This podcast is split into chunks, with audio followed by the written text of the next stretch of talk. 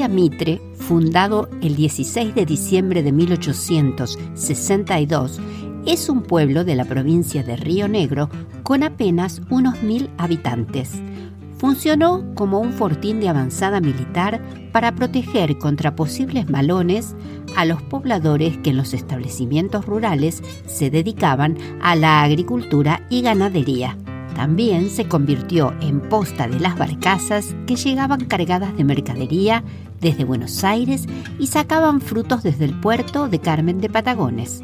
Fue en Guardia Mitre donde se construyó el primer canal de riego del que se tiene registro en territorio rionegrino. En 1899 se produjo una gran inundación que cubrió la totalidad del pueblo, por lo que los vecinos tuvieron que ser evacuados.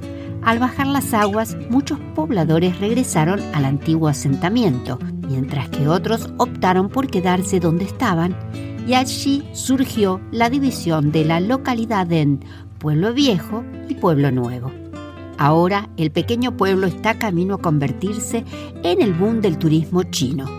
Casi 20.000 kilómetros separan a la localidad rionegrina de Guardia Mitre y Beijing, la capital de China.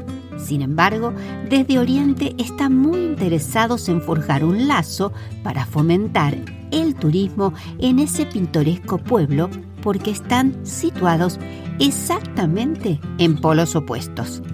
Si un guardiamitrense entusiasta cavara un pozo, en algún momento se encontraría con una de las mayores ciudades del mundo. Si un habitante de la capital china hiciera lo propio, se encontraría con un muy pequeño y pintoresco pueblo rionegrino. Lo cierto es que este dato llamó la atención en China y desde hace algunos años se busca incentivar el turismo en lo que para ellos es el sitio más remoto de la Tierra. La intención del país oriental es poder traer visitantes una vez al mes y recorrer la zona, promocionando la provincia de Río Negro como destino turístico en China, a lo cual se le podría sumar la exportación de productos regionales como el cordero patagónico, los vinos rionegrinos y las frutas del Alto Valle. Grupo de inversores chinos propone construir un monumento para identificar el punto exacto que marca el polo opuesto entre Guardia Mitre y Beijing.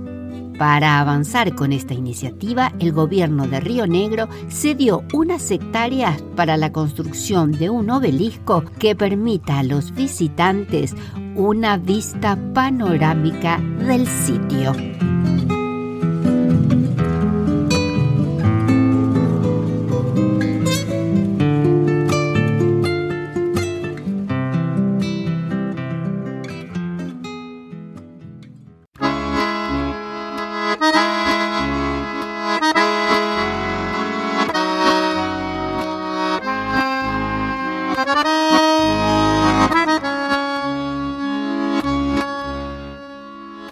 La ciudad de Balcheta es una de las integrantes de la línea sur de Río Negro. Su proximidad a la meseta de Somuncurá y al bosque petrificado en la provincia de Chubut la convierten en un lugar privilegiado como destino turístico. Enclavada en la ruta nacional número 23, la llaman el oasis de la línea sur. Al nombre de la ciudad se le han dado muchos significados pero la versión más creíble es la otorgada por el profesor Rodolfo Casamiquela, quien define la palabra balcheta como vocablo tehuelche.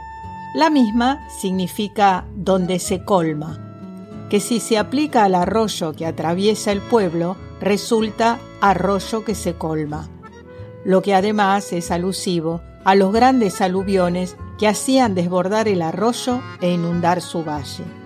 Las características geográficas la convierten, ya dijimos, en un oasis en medio del desierto, ya que el arroyo sobre el que se recuesta permite la producción ganadera y agrícola en una zona donde predomina la vegetación xerófila. Hay una gran cantidad de lugares y actividades para realizar, desde visitar la inmensa y única meseta de Somuncurá, con variedad de paisajes que incluirán muchas lagunas temporales y permanentes, pequeños arroyos, cañadones y quebradas, chacras colgantes y cerros testigos. También se podrá visitar muy cerca de allí el bosque petrificado, donde el visitante podrá sentir la incomparable sensación del contacto con la naturaleza en su estado puro. Además no se puede dejar de visitar el Museo Provincial y el taller de artesanos con variados productos locales. El tercer fin de semana de junio se celebra en Balcheta la Fiesta Nacional de la Matra y las Artesanías, que desde el año 1985 tiene carácter nacional.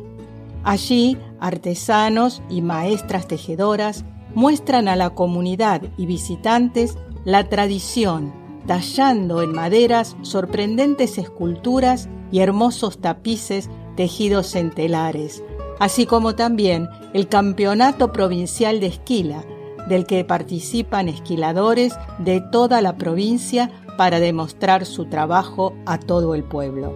Balcheta es un lugar que debemos visitar.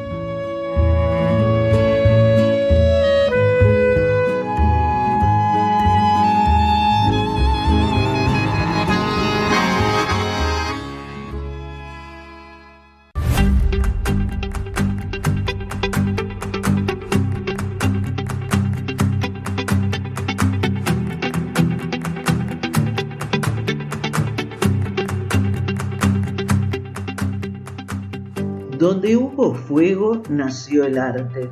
Se trata del bosque tallado, ubicado en una de las laderas del cerro Quintriquitrón, a escasos kilómetros de la pintoresca ciudad del Bolsón, provincia de Río Negro.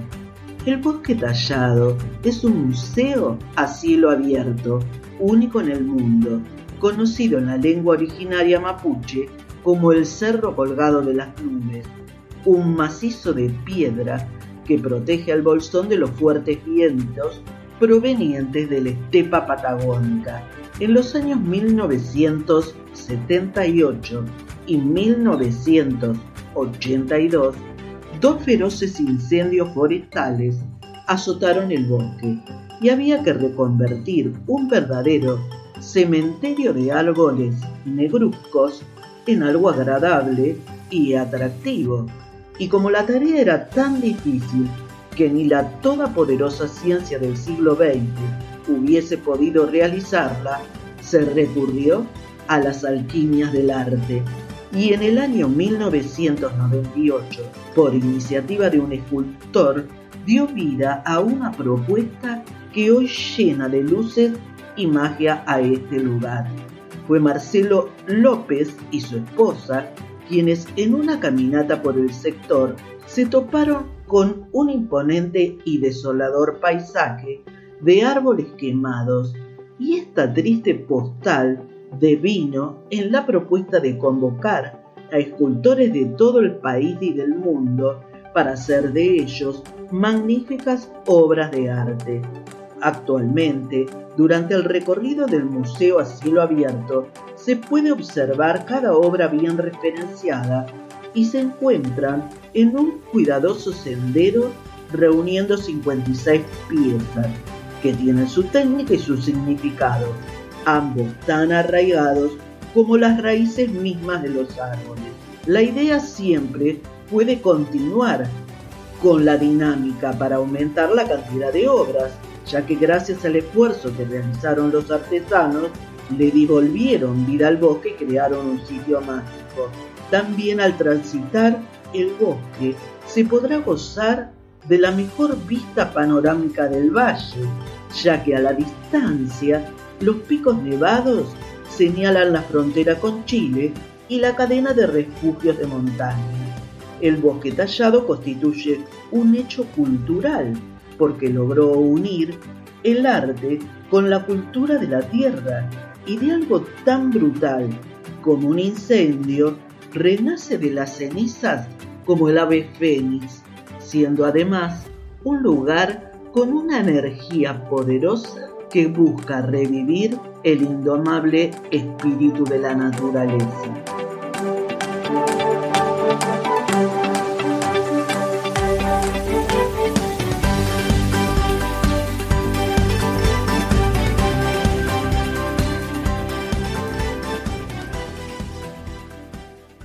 Argentina, un recorrido por sus historias, te espera la próxima semana con un nuevo episodio. Suscríbete.